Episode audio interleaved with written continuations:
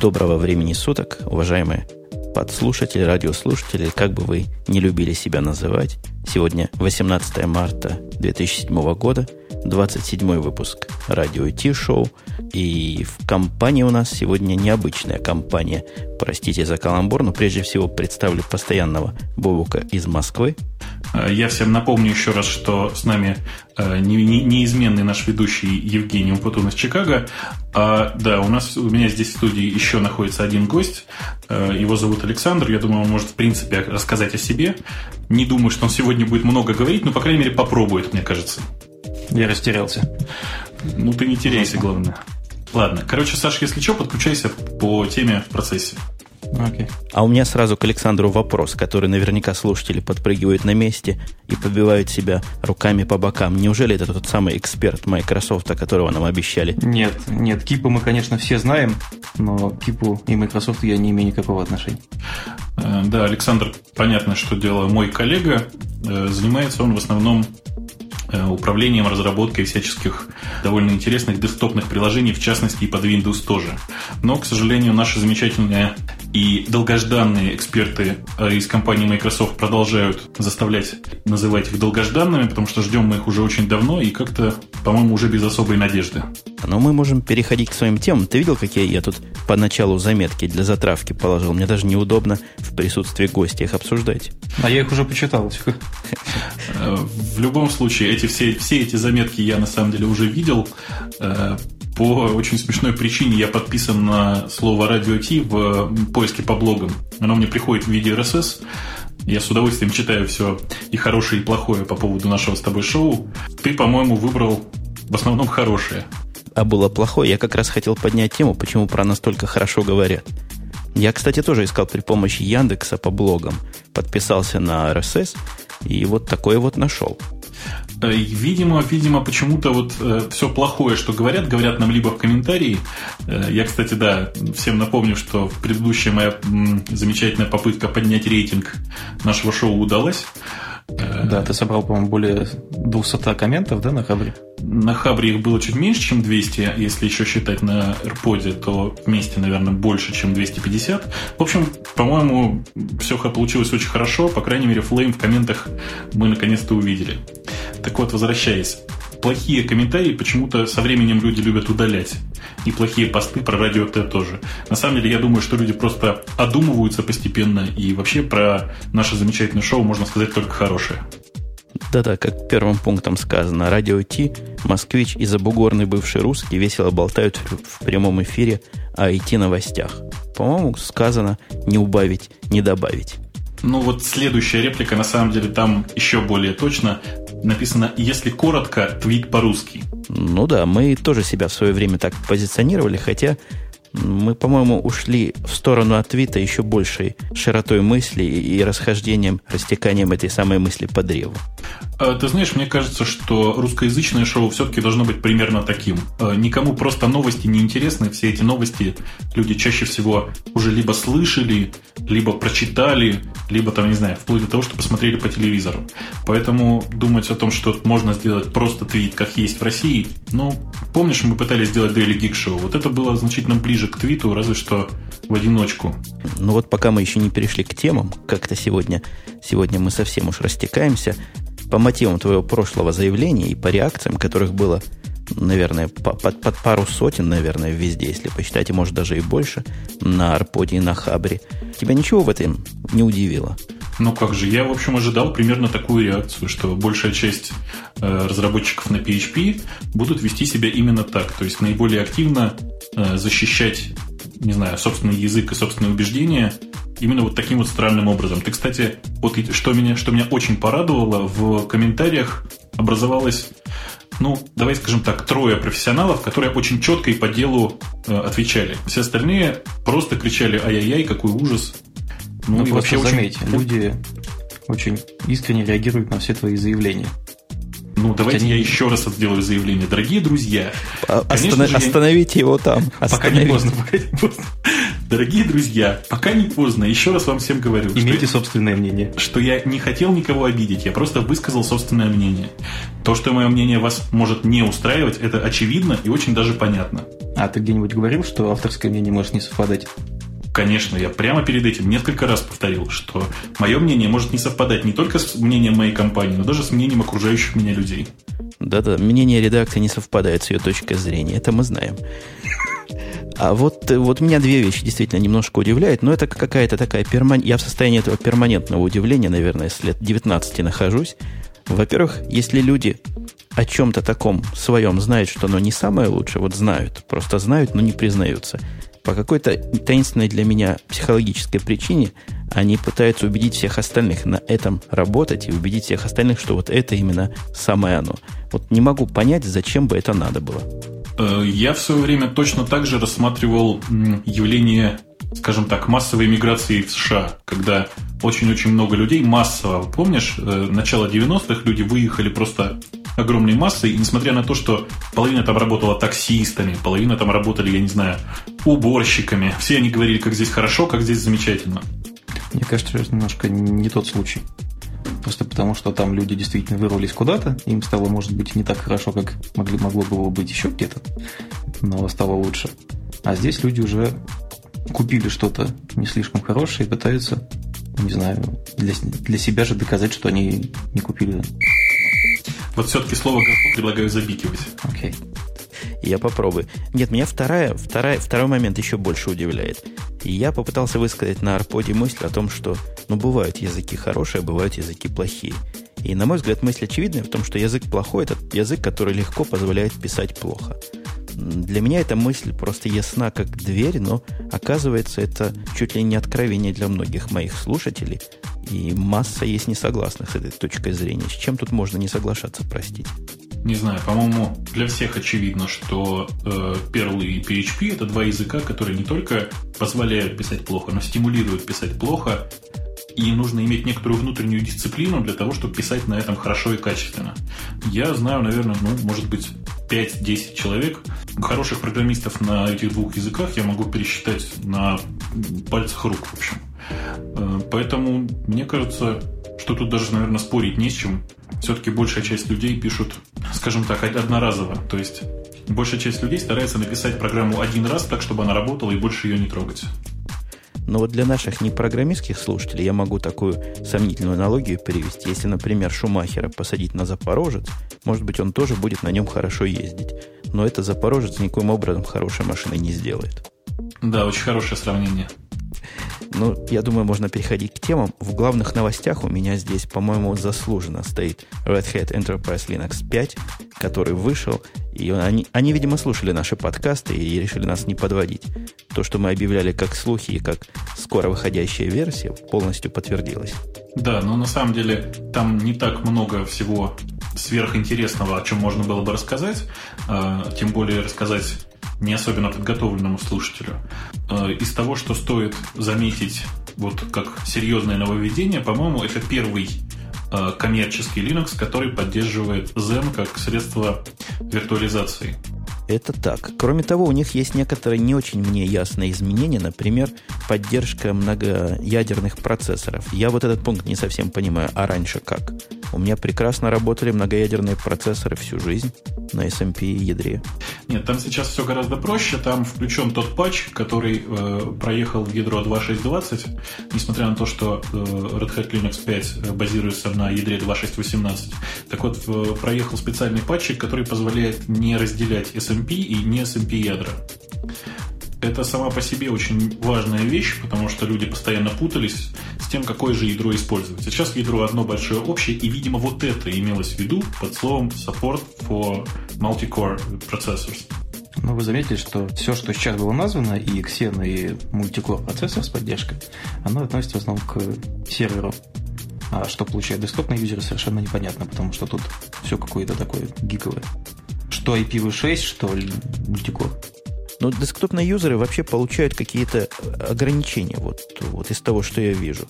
Во-первых, они поменяли систему названия своих версий, и теперь вместо Advanced э, сервер и какой там еще Enterprise сервер был, по-моему, теперь оно называется по-другому. Все, как бы они все версии свои со, со, соединили в кучу. Вот я сейчас пытаюсь зайти посмотреть, как они по-новому называются. По-моему, Basic сервер и еще какой-то.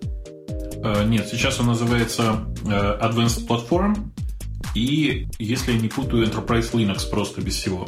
То есть Red Hat Enterprise Linux Advanced Platform – это то, что называлось Advanced Server раньше. И просто Red Hat Enterprise Linux – это то, что было ES. У них, они говорят a base Red Hat Enterprise Linux. Типа он все равно base, и увеличились требования ко всему. Ты видел в табличке в их – Теперь требуется, по-моему, 512 мегабайт минимум или гигабайт минимум. Какие-то совершенно виндузятские требования появились для многого чего. Меня это немножко расстроило. Хотя, конечно, серверов меньше, чем гигабайт я не видел уже лет 5, наверное. Может, даже больше. Да нет, они на самом деле просто первый раз в жизни честно написали, какие требования к аппаратной платформе. Э, так же, как с Windows Vista первый раз э, Microsoft написала практически честные требования, что же нужно для нормальной работы, здесь совершенно то же самое. Написали просто честно, что требуется минимум 512 мегабайт, потому что, ну, невозможно жить на Linux и на Windows с меньшим объемом памяти. Ну, возможно, но тяжело. Вот я зашел в их табличку. Действительно, табличка такая разухабистая. А у меня вот оф-топик есть, если позволите, господа. Я наконец понял, на чем Red Hat деньги-то делает. Но кроме того, что покупают различные компании, его как будто бы это Windows, то есть на каждый сервер по лицензии, это ладно. А второй я понял еще один большой источник дохода Red Hat. У меня один из моих программистов захотел записаться на курсы по JBoss, которые дает Red Hat. Вы будете смеяться, сколько эти курсы стоят. 1500, 1700? Четыре дня в пол, полнодневные курсы стоят 3000 плюс долларов. А, Это ну... не считая пересдачи экзаменов, если ты не сдавал с первого раза. А там еще и экзамены за деньги сдаешь. Конечно, Конечно. Нет, ты первый экзамен у тебя входит в цену курса. Но если ты его не сдал, ты его пересдаешь за отдельную сумму. И это, как правило, еще порядка пяти сотен. Кучеряво живут ребята. Отлично живут, и при этом надо сказать, что э, серьезные сертификаты от Red Hat имеют довольно серьезную, э, серьезный вес в вот, вот этой среде, потому что, ну вот, если рассматривать сейчас сертификаты, ну, не знаю, там, от э, Naval и от Red Hat, то Red Hat сертификаты ценятся намного выше. Где-то, наверное, чуть-чуть не добирают по, так сказать, восприятию э, до сертификатов от Cisco. Но Cisco и подороже будет, да, при получении? Ну, где-то так же, мне кажется. Примерно те же самые цифры. Ну, то есть 3-4 тысячи за курс. А как по вашим данным сановские сертификаты ценятся? Я о них чего-то совсем плохого мнения. Как придет человек с сановским сертификатом работу искать, так придурок какой-то. Вот у меня точно такое же мнение. Я почему-то уверен, что компания Sun, вот те курсы, которые проводит в России, они просто вообще страшны. В Red Hat же в этом отношении курсы очень приятные, вплоть до того, что, я не знаю, я вот всем рассказываю, на Red Hat курсах учат пользоваться редактором VI. Я этого больше не видел нигде почему-то. А как же Emacs? Ну, дело здесь не в этом. Просто VI – это редактор, который по POSIX должен быть в любой Unix системе. Слушайте, а вот был еще LPI некоторое время назад. Linux Institute, если не ошибаюсь. Он еще жив, да? Linux Professional Institute, по-моему, назывался. Да, да, да он до сих пор жив. И там тоже сертификаты были подешевле, но как-то они не очень ценились совсем. Вот там примерно было на уровне... всего. Да, на уровне с сановскими они ценились. Но вот оставаясь в теме Linux, хотя следующая главная новость у нас была бы про Google, если двигаться хронологически по темам, у нас есть гном, который вышел, который просто прекрасен, как сказано здесь. Э, кто-нибудь его щупал, смотрел и имеет какие-то практические впечатления? Практические впечатления я тебе сейчас расскажу. Значит, э, первое. Не спешите обновляться, если у вас 2.16 на гном 2.18. Потому что вместе с э, вылизыванием интерфейса произошло и некоторое своеобразное ухудшение. Например, падающая гномовская панель меня просто убила. Но это же релиз уже, да? Это релиз, к сожалению. Поэтому ждем 2.18.1. В линуксовом мире это тоже случается. Так же, как компания IBM недавно заявила, что они ждут Vista Service Pack 1 для того, чтобы хотя бы пытаться на нее мигрировать. Вот здесь то же самое. Придется подождать 2.18.1. Из тех изменений, которые объективно вот просто видны на глаз. Намного улучшилась контрол-панель гномовская. И просто вот такое ощущение, что Э, стала работать, ну, не на порядок, да, но визуально, скорость визуального отображения увеличилась, ну, не знаю, процентов на 30 ну, точно. Вот где-то примерно такие впечатления остались от этого релиза. А вот специально для параноиков, кажется, наконец-то включили CFROS поставку для менеджмента ключей личных. Ну, там, по-моему, менеджмент ключей был. Был, но он был совершенно ужасен. Э, может быть, может быть. Я не очень как бы активно пользуюсь вот этим кошельком. этой метафорой кошелька, которую в свое время придумала, по-моему, Nokia в своих телефонах. Я не знаю, у меня есть несколько э, доступов по ключу на раз, разные SSH-сервера, но почему-то по привычке я вот каждый раз, когда появляется новая машина, я просто уже не парюсь, а просто помню пароли. Э, благо, что, м, скажем так, некоторые из наших паролей не отличаются высокой секурностью. Но я надеюсь, у вас не один пароль на все сервера? Или это производственная тайна? Нет, у нас не один пароль на все сервера, слава богу. Э, тут дело не в этом. Дело в том, что большая часть этих паролей довольно легко запоминаема, а главное, не особенно скрывается от окружающих. Просто потому что, ну, какой смысл? Если у пользователя есть э, локальный доступ не рутовым аксессом, то получить, в общем, root э, access на машине, где ты имеешь локальный доступ, довольно легко. Смысла глобального нет. Ну, вообще, это больная security тема. Многие об этом часто и подолгу говорят, что вся защита, она против внешних злодеев направлена, а не против внутренних. Возможно, нам стоит эту тему как-нибудь подготовиться, как-нибудь обсосать в деталях. Потому что тема явно интересная, и есть тут о чем поговорить. Да, тема действительно очень интересная, тем более, что э, многие нас, вот если ты заметил, просят рассказать что-нибудь по поводу безопасности и вообще систем безопасности как таковых. Двигаясь дальше в сторону Гугла, который не хочет быть дьяволом или никем он не хочет быть плохим, и сделан шаг вот в сторону дедьяволизации Гугла. Чем он был вызван, я что-то не очень помню. По-моему, их заставили удалять результаты поисков предыдущих. Персональную информацию из поисков. Да, там какая-то была какая-то небольшая буча, которую я, видимо, упустил когда-то. Вот. Тем не менее, э, с новостями там все совершенно очевидно. Утверждается, что Google должен будет в ближайшем будущем уничтожить массу той самой полезной информации. Информации о пользователях. Там не, столько о пользователях, насколько я понимаю. Э, Google обещает удалить довольно большую часть информации о тех страницах, которые он проиндексировал в свое время. Нет, насколько я понимаю, здесь сказано, Google удалит персональную информацию по поводу миллиардов интернетовских поисков, как попытку защитить privacy юзеров. Это я вот в реальном времени перевожу. Раньше у них была полиси, как сказано в статье, хранить информацию настолько долго, насколько нужно. Но теперь они не могут это делать дольше, чем за 18-24 месяца. То есть два года и все и невозможно узнать, что вы, какую порнографию вы искали два года назад. Я вообще не очень понимаю смысл вот этого нововведения. Я чувствую, что я просто плыву в теме, потому что мне кажется, что два года это достаточно большая цифра для того, чтобы вообще там серьезно говорить о том, о том, что происходило более чем два года назад.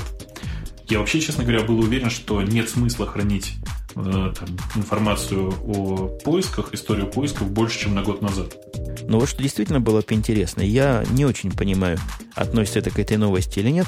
Вот то, что ты намекнул, если бы их заставили удалять кэш за два года назад, это было правильно. Потому что сейчас ничего практически в интернете не скрыть. То, что ты раз где-то отметился, все, ты на всю жизнь там и помечен этой отметкой. Я помню несколько шумных э, дел по поводу того, что сайт был проиндексирован, и мы не, мы не просили Google индексировать наш сайт.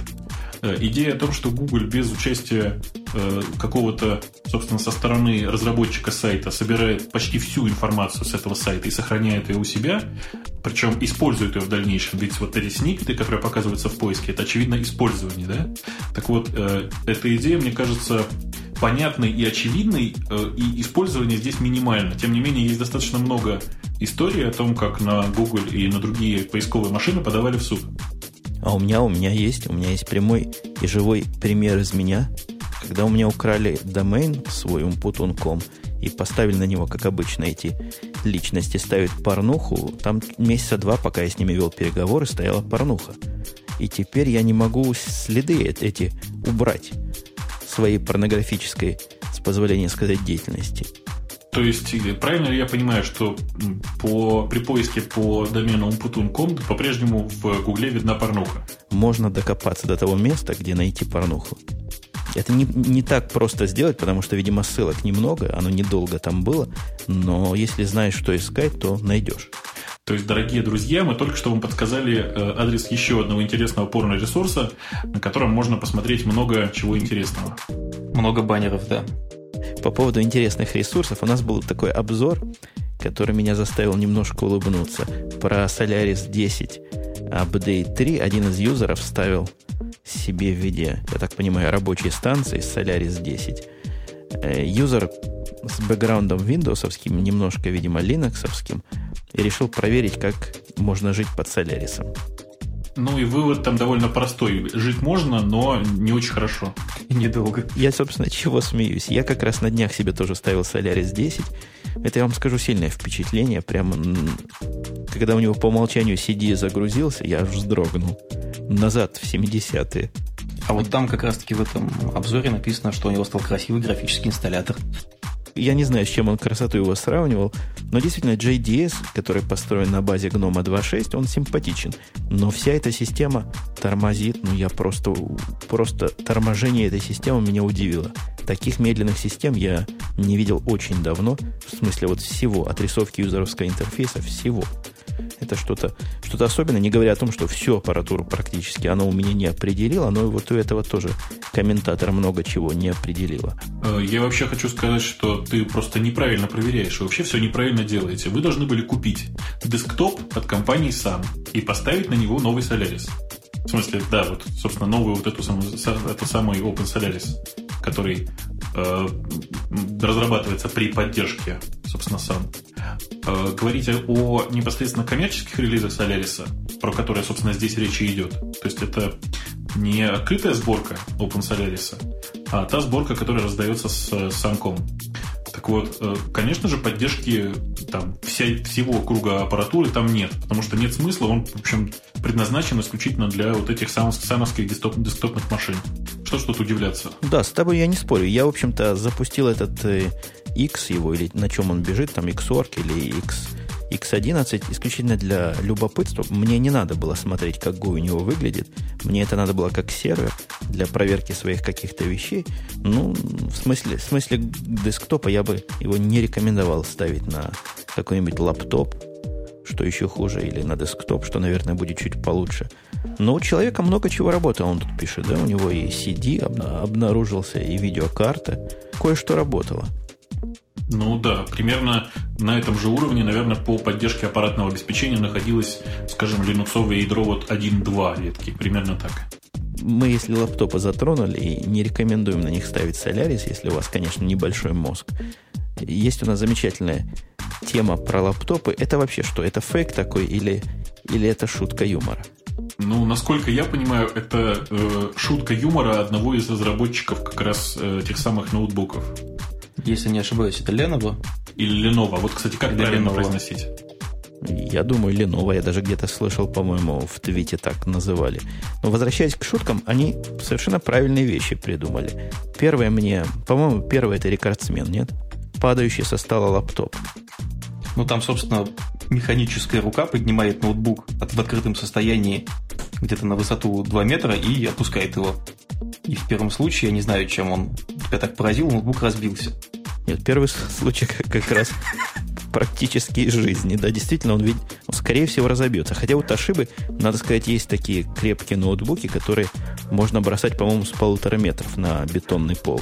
Ну, я бы все равно не, раскрыл, не рисковал в раскрытом виде их бросать. Да, здесь бросался действительно в раскрытом виде. А вот во втором случае включились реактивные двигатели, наверное – и лаптоп этот мягко посадили вертикально. Ну, типа как самолет с вертикальным взлетом взлетает, так вот этот лаптоп сел. Там не столько реактивный двигатель, но действительно очень похоже. Некоторая э, турбинная схема, которая позволяет обеспечить что-то вроде воздушной подушки. Интересно, все-таки какая у него минимальная высота для падения, на которой он успеет их выпустить. Это как с кошками, знаете, да? Кошка, которая падает с небольшой высоты. Не успевает перевернуться. Да, не успевает перевернуться. Вот тут то же самое. А что второй пример мне не показался. Вторая задумка с лаптопом уж такой революционный и интересный. Но хотя хорошо на рабочее место себе такое возгромоздить, если начальство любит ходить проверять, на месте ли работники. Да, в общем, очень неплохая идея. Тоже, опять же, это надо показывать. Я думаю, что ссылку все равно придется дать. А, тем более, что в последнее время и на AirPods, и на Хавре очень часто появляются вот такие видеоролики. Ну, а третий то подождите, вы второй, второй расскажите. То куда вы? Нас слушают, они видят. Очень, кстати, обидно, надо как-нибудь попробовать. Видеоподкаст. раз вы молчите, я скажу. Там идея в том, что в лаптопе есть, видимо, голографический излучатель. Я не знаю, как эта фантастика называется на человечьем языке, который снимает в процессе сидения программиста, который сидит за лаптопом, а потом программист уходит, а лаптоп проецирует на место, где он сидел, картинку. Такое впечатление, что человек на месте, хотя его на самом деле уже нет. Э, да, и все это, понятное дело, что предназначено исключительно для того, чтобы обмануть э, какого-нибудь не очень удачного босса. А у игр, по-моему, не у игр, да, у игр, по-моему, были такие босс-режимы. Я не знаю, есть ли сейчас такое, где нажатие какой-то клавиши загружался Norton Commander, который чего-то там копировал и показывал, эмулировал деятельность. Э, мне кажется, что сейчас в этом просто необходимости нет. Есть многозад... в общем, многозадачность, которая позволяет нажать там Windows Alt Tab и открыть на весь экран действительно какой-нибудь там фар. Ну, вот этот как раз способ, о котором мы рассказывали, голографический, это 21 век э, босс клавиши как раз.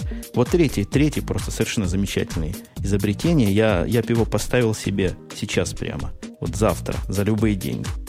Ну, так рассказывай уже, не томи людей. Я думаю, многим приходилось обливать свой лаптоп чем-нибудь жидким. А в моем конкретном случае я его очень часто еще осыпаю пеплом. Иногда этот пепел из трубки горячий, я еле успеваю его смахнуть. Так вот, идея в том, чтобы лаптоп сам себя защищал. Закрывался жалюзями или жалюзями, и экран, и клавиатуру. Как она сработает на падение воды, как она поймет, что надо закрываться, я не знаю. Наверное, как-то технологически в 21 веке, веке квантовых компьютеров, такое сделать можно. Это тоже очень неплохая идея, хотя не так давно я где-то видел, по-моему, самсунговские ноутбуки, э, которые, про которые утверждалось, что их можно снаружи поливать водой сколько угодно. Там идея была очень простая, там э, клавиатура была э, герметично закрыта сверху, э, снизу на подложке. Э, и понятно, что ну, в крайнем случае нужно было просто вытащить и поменять кнопку, которая снаружи торчит. Нет, но я тут с тобой не соглашусь, потому что водой-то полить это, это не хитро. Водой полить, ладно. А вот ты Кока-Колой полей, потом же пальцы будут прилипать к клавиатуре. Так в этом случае, понимаешь, можно просто все кнопочки вытащить, сложить их аккуратно в ящик, э, засыпать туда порошочку, поболтать несколько раз, потом воткнуть их обратно. Конечно, дело не для ленивых умов, и действительно какое-то решение, но здесь жалюсь закрылась, ты ее тряпочкой потом протер, она открылась и работай себе со своим удовольствием дальше. Ну, а специально для ленивых умов, по-моему, года полтора назад выпускали отдельную резиновую полностью клавиатуру, на которую можно было хоть пеплом посыпать, хоть, хоть колой обливать. Я видел эту клавиатуру, я как раз ее рассматривал в смысле сидеть в машине и держать. Она такая гибкая еще была. Да, да, да, да, да.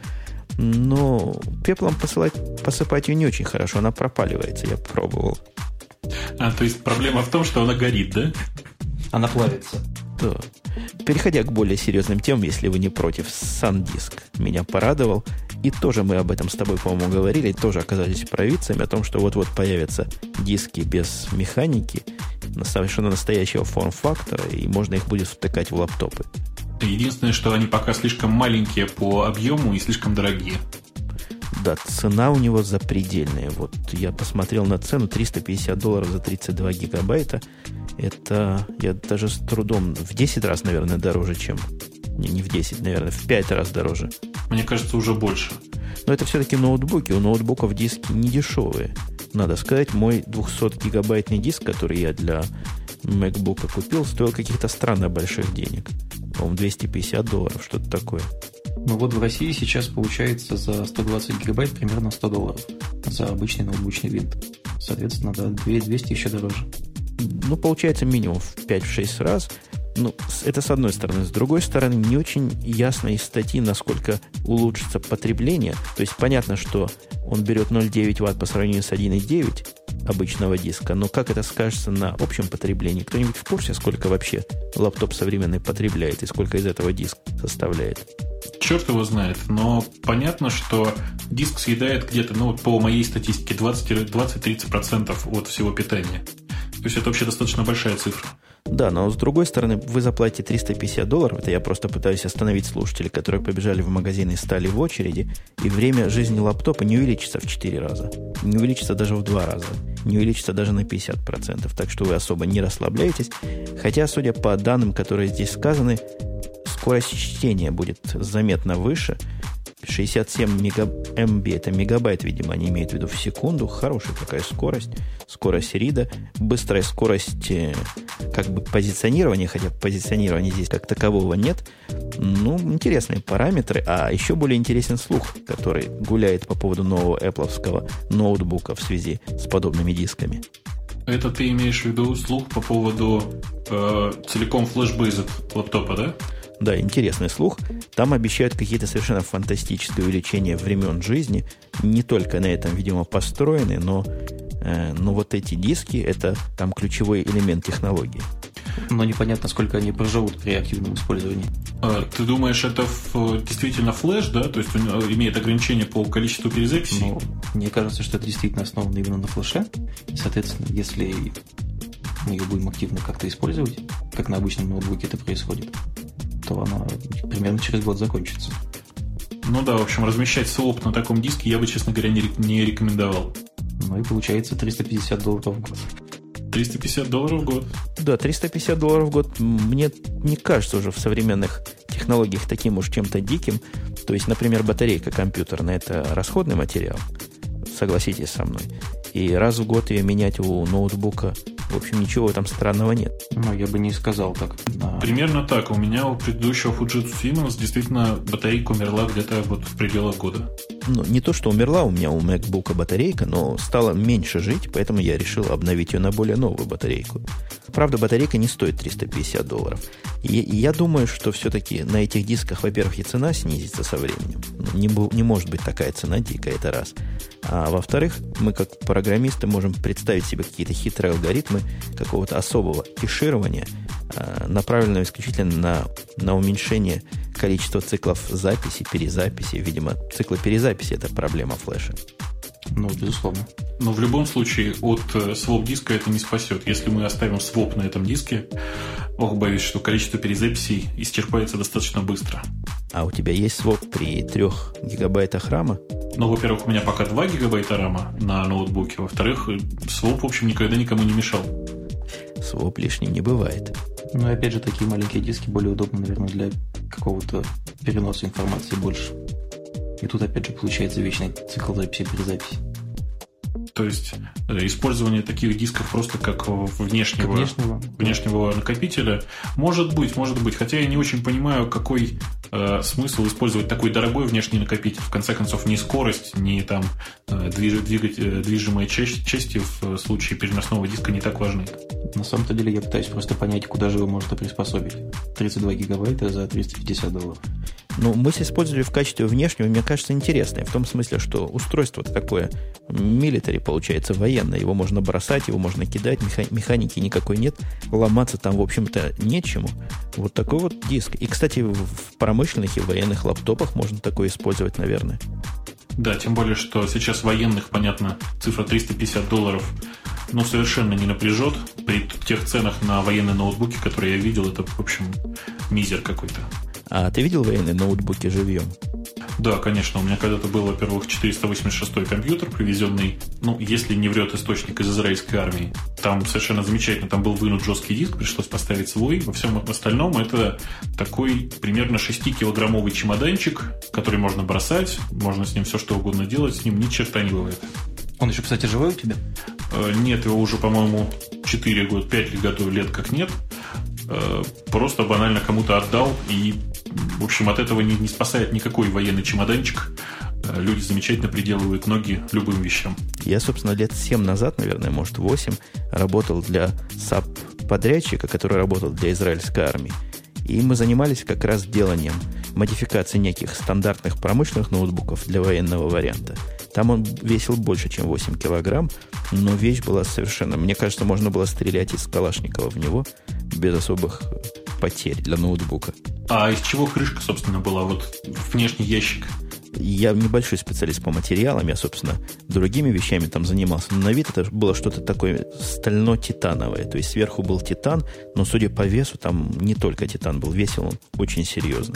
Ну, в, в данном случае это тоже совершенно не важно, потому что, понятно, ни, ни один штабной не будет носить этот чемоданчик с собой, он будет либо в машине, либо будет прикреплен с, к специальному солдату, который будет его переносить.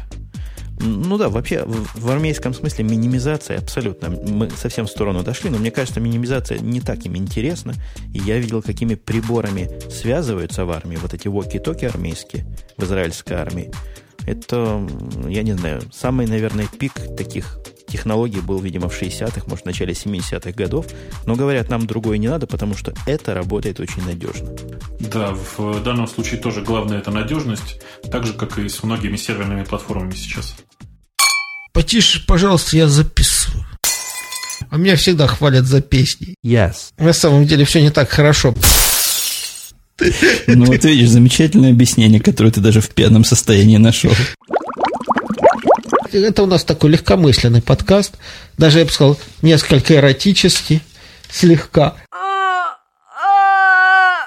И не потому, что ему трахаться не разрешают. Кто ему не разрешает? Он все может. No. Про Путина сказать, но я не знаю, что про него сказать. С вами говорят Янки после пьянки. Это ты к какой платформе клонишь? Э, в данном случае, я, знаешь, я не готов ответить тебе на этот вопрос, хотя у нас, кстати, есть отличная тема про Google Answers. О, раз ты не готов ответить на этот вопрос, просим Google. Но действительно, это не совсем тема, это, это такой вроде бы слух и на TechCrunch. Даже на TechCrunch, который всегда славится своим утверждением о, о мифическом, у них, помнишь, часто бывает тема подтверждено.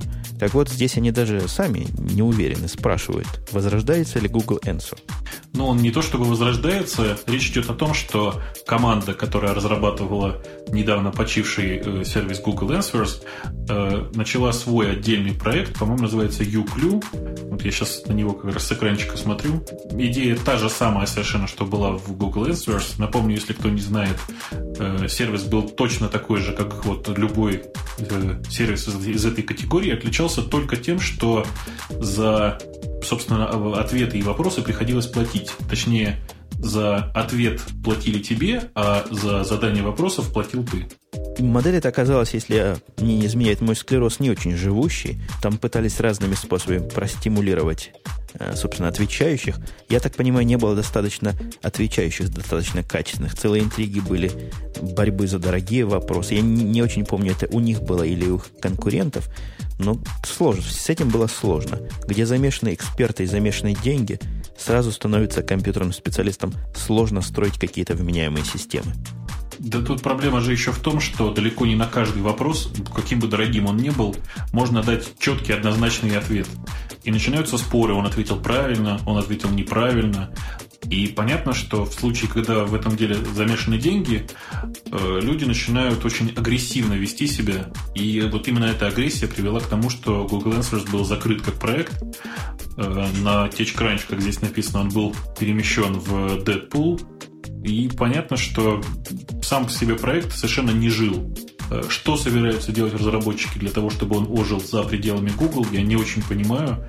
Но, в общем, хочется пожелать им успехов, потому что идея сама по себе интересная, и в случае, если там будет много вопросов по цене, я не знаю, там 250 долларов, я готов, ну, пару дней в неделю этому делу посвятить. Будет неплохая прибавка к зарплате. Ну, вполне возможно, что за пределами Гугля как раз-таки начнет как-то жить. Просто потому, что, пользуясь Гуглем, ты не привык платить. Может быть, может быть, Google действительно очень активно пропагандирует бесплатную модель для пользователя, по крайней мере, и во многом даже, как бы это сказать, оплачивает разработчикам сайтов их работу с помощью Google AdSense.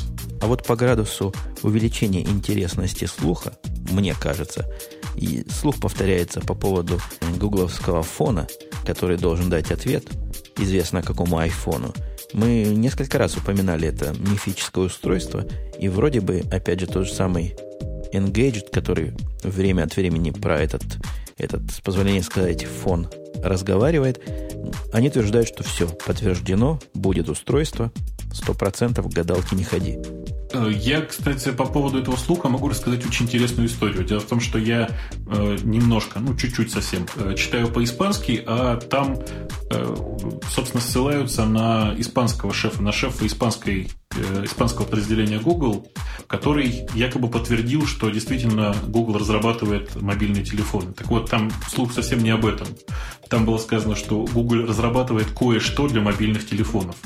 И имелось в виду, на самом деле, совершенно банальные вещи, типа вот этой самой программы для Google Mail, программ, программы для Google Maps и так далее. То есть, все-таки это пока не подтвержденный слух, хотя история о том, что Google разрабатывает отдельно свой телефон, в общем, они продолжаются и продолжаются уже, по-моему, второй год. А можно я по-испански скажу? Давай. Асталависта, бэби. Ну, еще ты, наверное, должен знать «Ола, амиго». То есть вам обоим гуглофон не нужен? Нет, мне не нужен гуглофон, тем более, что я хорошо знаю, какая здесь единственная может быть бизнес-модель, потому что все слухи говорят о том, что Google предлагает отказаться от оплаты за телефон, а значит там будет реклама. Вы готовы пользоваться телефоном с рекламой? Ну, как раз таки, я думаю, нет. А что-то кроме рекламы они планируют отбивать на них? А никто же не знает, это же слухи. Будут замечательные рекламные телефонные звонки приходить, которые сейчас, в общем-то, приходят, но при этом вы платите еще деньги за входящие. Но здесь то же самое, да, действительно, только сколько слухов я слышал, все говорят о том, что э, звонки, когда ты просто говоришь, будут в середине прерываться 30 секундной рекламы. Представляешь, говоришь ты, я не знаю, э, со службы спасения 911, да, в это время прерывается разговор, и пошла реклама. Ну, службу спасения ты, наверное, загнул. Наверное, для службы спасения не сделают какое-нибудь исключение. Но если бы мы записывали подкаст по телефону, что многие делают, это было бы, конечно, интересно. Но по, по гуглофону это бы, конечно, не удалось. Э, у нас есть еще одна новость гугловская. Что-то у нас Google сегодня просто начинает и, и выигрывает. Это не, не слух, это совершенно реальная вещь, которую я совершенно реально видел. Э, и даже у себя поставил на своей страничке кастомизированной Google Homepage. Собственно, я в сторону того, что добавился некий гаджет для Google Talk, если, если я не ошибаюсь. Я до сих пор не понимаю вот этого выражения гаджет, потому что все-таки это виджет. Э, добавился э, действительно виджет на персональную страницу, э, которая существует на сервисе Google. Я, честно говоря, не думаю, что этой персональной страницей пользуется много народу, потому что она совершенно не выдерживает конкуренции с остальными подобными вот этими персональными страницами. Тем не менее, вот появился действительно очень весомый аргумент. Вебовский клиент для Google Talk появился в качестве виджета для этой персональной страницы и появился в значительно лучшем виде, э, нежели тот, который встроен в Gmail. Да, действительно, в Gmail он аскетичен по-гугловски и, в общем, минимален по-любому. Мне, кстати, его аскетичность как раз и нравится. Здесь же он похож на настоящий клиент, почти офлайновый. Видны морды лиц людей, которые сидят в онлайне. Э, есть какие-то дополнительные кнопочки, пимпочки там правильные. Кстати, я с тобой не согласен, что мало кто пользуется Google Homepage. Я вот, например, имею эту кастомизированную домашнюю страницу как свой настоящий homepage в своем браузере. Нет, ну я просто знаю очень много историй и читал очень много заявлений от самой компании Google, не в виде там публичного какого-то выступления, а просто заявления от людей каких-то, которые говорили о том, что Google очень сожалеет, что очень мало людей пользуются этой самой персональной страницей. И вообще, судя по всему, в этом году будет довольно много изменений в этом сервисе, потому что ну, действительно, э, конкуренция здесь очень большая. Есть э, персональные страницы и у Yahoo, и даже, по-моему, у сервиса SGIS.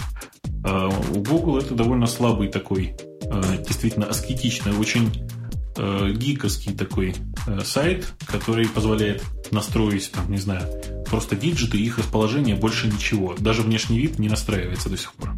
Ну вот вы как-то перешли к именно к другому низкосервису Гугля персональных страниц. А мне интересно, насколько живучи вот эти виджеты в плане встраивания има в страницу. Женя, вот ты как человек, поставивший себе Google Talk виджет, стал ли ты им чаще пользоваться именно со страницы, на которой он стоит, нежели с отдельного клиента?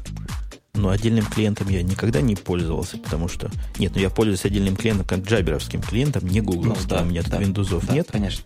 А, вот честно скажу, положа руку на сердце, ни разу не пользовался пока со страницы. Как-то не приходилось. То есть у тебя там просто болтается, и каждое сообщение, которое приходит к тебе, приходит еще и в вебовый клиент. Ну, зато красивенько как. Слушай, вот у меня немножко в сторону тема, хотя примерно здесь же. Мне вот очень хотелось бы обсудить, как ты считаешь, Google Talk и вообще, собственно, весь этот сервис, и вебовская его часть, и онлайновый клиент, они все сохраняют логи всей твоей переписки на сервере. Тебя это не смущает? Ну, вообще, я, я по жизни параноик, но не настолько. То есть ты не боишься, что логи твоих разговоров через Gtalk окажутся в руках каких-то людей, которые захотят этим воспользоваться? Ну смотри, мы с тобой оба люди, я не знаю, как Александр, но мы с тобой точно люди поколения, когда фраза «это не телефонный разговор» действительно много чего значила. И я и сейчас фильтрую, в общем, то, что я делаю, и осознаю, что бывают телефонные разговоры, бывают не телефонные, бывают интернетовские, бывают не интернетовские. То есть для тебя в данном случае безопасность это просто умение разделять, о чем можно говорить через Gtalk, а о чем нельзя. Ну да, это возможность, э, как говорили раньше, в годы новых русских фильтровать базар. Вроде как я его фильтровать умею на разных уровнях, и поэтому за себя здесь спокоен. Саша, а для тебя как? Ты не боишься вот таких вещей, когда сохраняются логи на сервере? Я не боюсь сохранения логов, я боюсь телефона больше. Да, мне кажется, что телефон сейчас прослушать значительно легче, чем э, взломать и получить доступ к, собственно, логам, хранящимся внутри сервиса Gmail. Но как-то я все равно, я, я вот иногда побаиваюсь. То есть мне очень бы хотелось внутри Gtalk где-то очевидную кнопочку включить, э, сохранение логов, отключить сохранение логов. Дорогие слушатели, добро пожаловать в клуб параноиков от Радио Ти. Ох, да. По-моему, все у нас с Гуглом на сегодня, нет, господа? Да, по-моему, с Гуглом мы сегодня закончили. То есть с Гуглом на сегодня покончено. Осталась еще одна странная новость. Которая? Над системой доменных имен нависла угроза. Вот-вот, это даже не странная новость. У меня она, по-моему, совершенно справедливо классифицирована. Как вы, согласны? Да, новость очень странная, и скорее даже не новость, а просто э, какой-то набор странных фактов, и подтверждение идеи о том, что ну, домен, да, система доменных имен была придумана э, без учета того, что кто-то может, в общем, использовать ее в коммерческих целях. Но вообще все, все в этом э, заявлении странно, и все в этом разговоре странно. Я не зря назвал его у нас в шоу-нотах «странная фигня». Во-первых, это дело затеяно от, под эгидой ООН.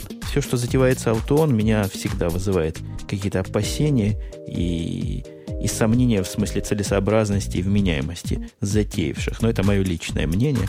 А дальше действительно набор фраз, которые я не могу вместе связать. Мне единственное, что все это напомнило, это наш американский вот этот известный конгрессмен, который про трубы рассказывал в интернете, которые могут закончиться, если вы будете много Gmail пользоваться. Вот что-то совершенно в этом стиле, вам не кажется?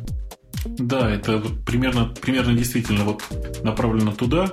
Вообще, мне кажется, что система доменных имен это такая вещь, про которую можно говорить сколько угодно, и она уже давно, вот, в общем, давно утвердилась, и понятно, что никогда больше не изменится, потому что есть устоявшаяся практика, и слишком много компаний уже накрепко завязаны на вот э, этой текущей схеме.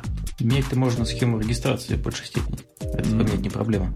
Ну, здесь говорится, собственно, во всей новости, да, точнее, во всем заявлении говорится о том, что самая большая проблема – это э, domain name testing, да, это когда э, есть... Ты можешь взять домен на несколько дней, не платя за него ничего. Да, то есть главная проблема заключается в том, что по-прежнему существуют сервисы, позволяющие на несколько дней запарковать, так сказать, домен э, на свое рекламное место, как теперь принято говорить. И в чем тут криминал? Что-то я пытаюсь въехать. Криминал очень простой. Смотри, Хочешь ты зарегистрировать прямо сейчас домен? Да, вот прямо сегодня, прямо сейчас. Открываешь ты страничку и видишь, что это, на этом домене сейчас висит там несколько рекламных баннеров, да, рассказано о том, какая замечательная компания держит этот домен. Предлагается его выкупить. Это же очень просто. Ну и выкупаешь. А в чем проблема-то? Ты выкупаешь не по стандартной цене. Ну, понятно, что выкупаешь по, по другой цене, а надо было не щелкать, чем попало, и раньше покупать. Что ж ты хотите, уже все слова раскуплены. А дело не в щелкать. Есть еще один замечательный момент, что ты можешь, придя на не очень правильный сервис регистрации доменов, написать, что ты хочешь такой-то домен, нажать его в поиске, а хост быстренько его запаркует на несколько дней. Тебе скажут, что он, к сожалению, занят, но предложит выкупить. Как тебе такая ситуация? Что-то я, я не пойму тонкости. Вот у меня не есть понял? домен, да? Mm. Давайте, давайте ближе к телу. Нет, нет. Домен, Давай который у меня оплаченный или, или не оплаченный? Нет, не оплаченный, ты хочешь его купить. Так. То есть ты придумал какой-то домен, там, неважно какой, и захотел его купить. Пришел к какому-то ближайшему регистратору через сеть и сказал, что ты вот именно этот домен хочешь купить.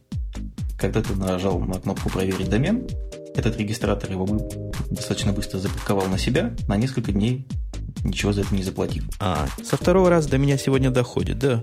Хорошая идея. Кстати, вы, вы слышали, господа, что в эту сторону подозревали и наезжали на GoDaddy, что они, мол, хорошие домены отбирают у слушателей, у пользователей своих. Примерно вот таким вот образом. Я эту историю уже не, не раз слышал, и не только по поводу GoDaddy, э, о том, что крупные регистраторы периодически вот таким не самым приятным образом муклюют. И поделать, главное, с этим, с этим ведь нечего, действительно, потому что ты обратился к посреднику. Посредник, вместо того, чтобы просто купить для тебя этот домен, взял и перекупил его на себя, и теперь говорит, какой замечательный домен, не хочешь ли ты купить его в два раза дороже? Это совершенно нормальная бизнес-практика, ты с этим ничего не сделаешь.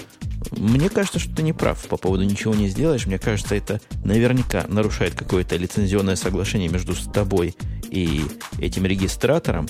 И наверняка на него можно подать в суд. Я не знаю, с какой степени успешности результата, но наверняка что-то можно с ним поделать. Ну, по крайней мере, попробовать, наверное, стоит. Э, мне кажется, что, по крайней мере, вот из России отсюда что-нибудь сделать с GoDaddy очень тяжело. Ну, конечно, вам через океан. Не близкий путь. А ты со своей стороны имел опыт борьбы какой-нибудь вот за домены? Ну, я свой домен обратно отбивал. Я его купил обратно даже дешевле, по-моему, чем он стоил бы, если бы я его новый купил в результате торгов. По-моему, мы эту байку уже рассказывали в одном из прошлых подкастов.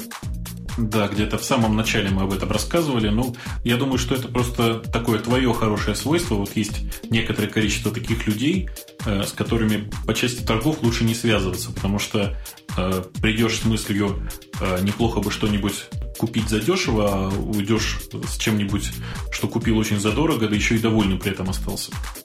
Я начинаю нас двигать плавно к завершению, потому что тем тут прошло ого-го сколько. есть у нас просто традиционная завершательная тема. Э, числительная, наверное, да, можно ее назвать? Да, в данном случае числительных всего 8, и это очень радует, потому что то 10, то 40 очень тяжело было. Ну, я фильтровал, я специально убирал темы. Была там совершенно шикарная тема. По-моему, 48 экстеншенов для Firefox, без которых нельзя жить. Ты представляешь, можно три передачи подряд только о них рассказывать. 48 экстеншенов, боже мой, господи. До чего только эти гики не додумаются. А в этот раз у нас 8, 8 э, вещей, э, которые, как же это перевести, которых гиков, в общем, сделают счастливыми. А, которые заставят гиков работать счастливыми, скажем так. Наемных гиков работать счастливыми. Боже, слушайте, у нас сегодня клуб, клуб анонимных переводчиков. Номер первый совершенно правильный, совершенно просто я сто процентов согласен. К сожалению, не всегда могу это в жизни воплощать со стороны своей начальнической, но со стороны своей подчинительской согласен на сто процентов. Надо им дать работать в то время, когда они хотят. Да, это тоже совершенно вот я готов подписаться обеими руками. Единственное, что я всегда говорю, есть э, принцип командной работы. То есть, если у вас э, в команде, там, я не знаю, 10 человек, и все они приходят работать в разное время, то это очень тяжело, поэтому нужно иногда просто каким-то волевым усилием внутри команды принять решение, что, например, в понедельник э, в 12 часов дня мы все встречаемся для того, чтобы поговорить. А вот есть такая проблема, я не знаю, она чисто американская или чисто европейская, если, если на ваших просторах такая. Объясняю проблему. Дело в том, что в организации, в любой, работают не только гики и не только программисты. Я думаю, с этим вы спорить не будете. И вот когда, например, люди, занимающие продажами и работающие от и до, или люди, сидящие в саппорте, работающие с 8 до 5, видят гиков наших со свободным графиком прихода-ухода, они начинают обижаться, возмущаться и устраивать бучи, и жаловаться начальству, и строить различные козни. Вам вообще такой фактор знаком, мешающий гикокизации? Э, гикикизации, господи, кикике, ужас какой. Э, да, действительно, конечно, очень часто встречаются такие э, случаи, когда люди обижаются, как же так вот, вроде люди работают рядом с нами, то есть одна компания, а график у них свободный. Но с этим же ничего ведь не поделаешь, потому что есть люди, которые занимаются очень творческой работой, а есть люди, которые занимаются не очень творческой работой. И люди творческие, у них просто немножко другой склад характера, и компания готова обычно под них подстраиваться. Э, менеджерам по продажам, например, очень тяжело работать ночью, потому что, в общем, большая часть клиентов работает днем. здесь ничего не поделаешь, и мне кажется, что у нас в компании, при том, что у нас у технарей, честно говоря, совершенно свободный график, э, конечно же, большая часть компаний давно привыкла к этому. Никуда не денешься. Второй пункт говорит, дай им работать там, где они хотят. И это тоже правильно. Ну, вот в этом случае уже не собираешься в понедельник 12 часов дня. Да, конечно, это так. Очень тяжело э, бывает потом собраться и где-то пересечься всей команде. В принципе, есть, конечно, там какой-то выход. Вот, например, мы сейчас собрались вроде бы в одно и то же время. Вот мы двое сидим в одном, э, как бы сказать, вместе. Э, Женя сидит, ну, за практически 20 тысяч километров от нас, но как-то же мы собрались вместе. Но мы не обсуждаем проекты. Я думаю, что с проектами большой разницы нет. Да, вообще можно такие проекты обсуждать. Я, собственно, в компании работаю, у которой бог знает где работники бывают. И мы иногда обсуждаем по телефону и проекты, когда собеседники тоже за тысячи миль отсюда. Хотя, конечно, для многих проектов и для многих обсуждений было бы эффектнее и эффективнее явно встреча личная. Э, зачастую у нас точно такая же ситуация, поэтому э, большая часть компаний, по крайней мере та, которая требует вот какой-то интеракции с э, соседями, э, в любом случае встречается минимум раз в неделю, а чаще всего люди договариваются персонально друг с другом, как-то назначают общие встречи и встречаются в офисе. Вот этот пункт позволить им работать, где они хотят, в смысле места, он не только связан с удаленной работой, а он связан еще и, и с местными различными спецификами офиса. То есть, если одни любят возле окон, посадите их возле окон, если не любят, отодвиньте их от окон и, и так далее. Но вообще эта проблема не такая уж и простая для решения. У меня в комнате находится 3,5 гика, в комнате на 4 человека. И как только я им даю волю пересаживаться куда они хотят, там начинается просто война. Взрослые люди чуть ли подушками не бьются. Ты знаешь, у нас не так давно совершился такой небольшой переезд. Э, некоторая группа переселилась из одного офиса в другой, и понятно, что там места распределялись заново. Так вот, мы как-то очень удачно обошлись без э, драк, без битья подушками. Был всего один небольшой конфликт, который очень быстро был улажен, потому что э, у нас просто немножко другой принцип в новом офисе. У нас достаточно много места для того, чтобы каждый выбрал место себе по душе. Следующий пункт мне абсолютно, да и в общем и третий, и четвертый пункт мне не кажутся серьезными. Может, это какие-то какие особенности автора подвигли на на эти пункты. Он требует от работодателя разрешить гикам контролировать их освещенность и разрешить им носить наушники. В чем тут, собственно, проблема? Ну, возможно, что в некоторых компаниях эта проблема существует. Я, честно говоря, не понимаю, как можно гику запретить надевать наушники, потому что, собственно, наушники – это единственное, что позволяет отгородиться от окружающего шума, гамма и вообще всего, что происходит в офисе. А ваши, ваши российские гики, они в офисах сидят в темноте. Все мои гики любят темно, чтобы было. Сидят в полнейшей темноте. Наиболее э, светолюбивые из них приносят из дома лампы настольные и освещают себе клавиатуру. Ты знаешь, у нас как-то такой проблемы нет. Вот если человек хочет, он выключает свет, хочет, включает. То есть никого, по-моему, не раздражает то, что общий свет включен обычно. Ну, видимо, у меня у моих гиков светобоязнь развивается под действием каких-то факторов. Ном, номер пять. Номер пять, ну совершенно очевидно, номер пять. Не ожидайте, что гики будут носить костюмы и не заставляйте их это делать. Скажи, у вас внутри компании, вот по крайней мере для тех, кто приходит в офис, есть какой-то, э, собственно, стандарт на одежду? По, по местному это называется code. Единственная ситуация, когда я одеваю чего-то, что, что я не хотел бы одеть, ну, пиджак, галстук, костюм в худшем случае, это когда нас посещает какое-то очень высокое начальство или очень ответственные какие-то заказчики. Так, никакого дресс-кода у нас нет, всех ходят в чем хотят. У меня есть пара человек, пара программистов совершенно гиковского вида, которые осмысленно и целенаправленно носят костюмы каждый день. А, я, честно говоря, не, не, могу понять просто человека, который постоянно приходит на работу в костюме. Я побаиваюсь таких людей. А, у нас в компании до недавнего времени было одно ограничение на одежду, причем оно не политического характера, скажем так, а чисто практического. А, некоторые из девушек, которые работают у нас в компании, очень не любили мужчин в шортах. Поэтому всех просто просили, давайте вы будете, если приходить в шортах, то шорты будут хотя бы длиннее колена. Сейчас это, в общем, правило как-то сошло на нет, и многие приходят в шортах, и я думаю, что скоро лето многие, в общем, перелезут в шорты и футболки, и это совершенно нормальное явление. Не, ну вот в шортах у нас не ходят, хотя в майках ходят. Я на работу часто хожу в джинсах, ну, летом я имею в виду в джинсах, босоножках, естественно, босоножки без носков, и в майке в обычной, но в шортах чего-то не помню, чтобы я ходил в шортах. Ну, вот у нас такая проблема была, и решилась она, по-моему, в прошлом году. Почему-то просто пропало это правило куда-то. Как-то оно съелось. А если не секрет, что девушкам в этих шортах так не нравилось? Ну, конечно же, не секрет. Раз уж мы сегодня поговорили про порно, давайте про девушек поговорим. Девушкам не нравились э, волосатые коленки. Что мы игривые сегодня просто не на шутку. Что-то у нас сегодня с тобой, да, не очень технический подкаст получился, а какой-то скорее такой шутливо-игривый. Номер седьмой мы немножко с тобой затронули, в общем, про, говоря про географическое расположение, да? А номер седьмой, собственно, говорит, доводя до слушателей, это сведения о том, что не задействуйте этих гиков на массе различных встреч и конференций, а пытайтесь решить проблемы через email и IM, то есть э, Jabber или другой правильный Instant Messenger. Да, все так, кроме того, что я бы все-таки иногда э, большую часть гиков приводил бы в какое-нибудь там одно общее большое место на 15-20 минут, просто для того, чтобы они иногда видели друг друга живьем. Зачастую это очень важно все-таки. Ну вот э, стереотип про гиков о том, что он не мытый, не чесанный, не бритый, вот это будет для них повод помыться и причесаться. Да, и нужно это делать хотя бы пару раз в год, потому что все-таки личная гигиена заставляет, ну, хотя бы пару раз в год помыться. Точно, точно. Надо не забыть побриться завтра. Баня не театр, раз в год сходить надо. Да, я предлагаю всем по этому поводу завтра с утра пойти на работу бритыми. Номер восьмой. Что ж номер восьмой говорит-то? Я, я понимаю смысл английского языка, но я не понимаю, что, собственно, хотят этим сказать. Не заставляйте гиков делать что-то, кроме работы.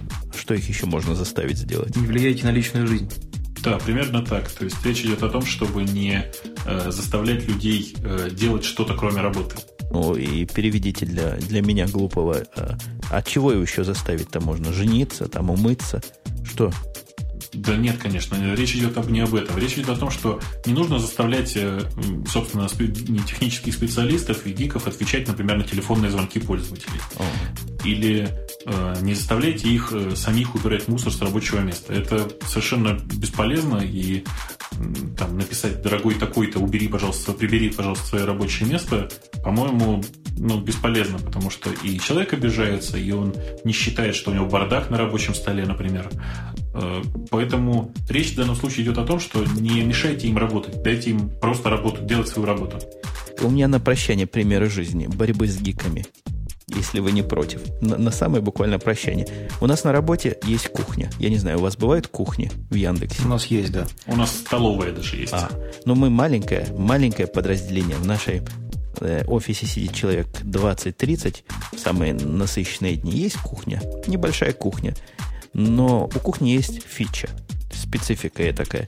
Ее никто не обязан убирать. То есть нет уборщицы приходящей, которая убирает эту кухню. Я не знаю, как это случилось. Все уборщицы убирают, а вот кухня в, нашем, в нашей ответственности. Поэтому в кухне висит большой плакат. Там поел, убери посуду, положи посуду в эту посудомоечную машину, не наводи свинство после себя. Масса плакатов висит. И, в общем, в результате все это мытье посуды падает на того, кто уходит последним. Ну, оно понятно, да? Последним уходит девочка из кастомер саппорта, и она вечно злится на наших гиков, которые ставят чашки не туда, куда надо, тарелки не туда, куда надо. Она нашла несимметричный ответ всему этому делу. Для того, чтобы этих гиков воспитать, она заказала на каком-то онлайновом сервисе такие специальные открыточки. Открыточки, Э, которые, когда их открываешь, они чего-то говорят. И записала там сообщения. Ну, разные сообщения кастомизированные. Для одного не забудь помыть чашки, для другого еще чего-то. И рассовала их анонимно на столы наших гикам. Тоже месяца два они моют за собой посуду. Это очень, на самом деле, очень интересный способ. Я вообще предлагаю значительно более простое дело. Например, э, повесить большой плакат с общим алгоритмом поведения человека на кухне. А не, зациклиться там? Ну, вообще не должны. По крайней мере, я думаю, что алгоритм должен заканчиваться словами «выйти из кухни». Но из кухни-то он выйдет, а дальше встанет. Да. А если рекурсивный алгоритм? Нет, я боюсь, что в данном случае нужно проработать все ветки, аккуратно избежать рекурсии, потому что, ну, дальше, чем вот помешивание ложкой, э, там рекурсия не нужна больше. И в помешивании ложкой обязательно нужно верхнюю границу задать. Там 100 помешиваний. Я, Я думаю, что можно ограничиться, ограничиться 20, потому что больше все-таки смысла большого нет. Ну, кроме случаев клинических, когда человек берет большую пивную чашку и кладет в нее, не знаю, там 10 пакетиков чая и 80 пакетиков, 8 кусочков сахара. Я думаю, что ради интереса можно проработать эту схему и к следующим выходным рассказать ее слушателям. Главное ни в коем случае не использовать в циклах э, вращения ложечки в чашечках точные условия. Надо писать больше или равно в этом форе, а не, а не то мы зациклим наших гиков. Да, я уже тут, проходя недавно мимо одного из кафе, у нас люди вообще в массе своей сообразительные. Э, проходим мимо кафе, на кафе написано э, «Шведский стол 255 рублей» люди тут же предложили, предположили, что, видимо, ходило слишком много программистов и происходил оверфлоу. Я думаю, можно нашим юмором заканчивать сегодняшние странные, в общем-то, разговоры. Посмотрим, насколько эти разговоры пришлись по душе. Как-то мы уж совсем от твита отошли. В твите, по-моему, они себе такого не позволяют. Да, там люди как-то в массе своей более серьезные. Я думаю, что в следующий раз мы постараемся выдержать э, серьезное лицо, я не знаю, вырезать все шутки и вообще попытаемся как-то ну, взять себя в руки. Да, а, а на этом мы будем начинать прощаться, начинать завершаться. Я напоминаю, что с той стороны в городе Героя Москве у нас было сегодня целых два участника. Это, во-первых, всенепременный Бобук из Москвы, во-вторых, его гость Александр – и Женя Умпутун из Чикаго. Э, действительно, за сим прощаемся. Всем счастья, здоровья, пока. Услышимся пока. на следующей неделе.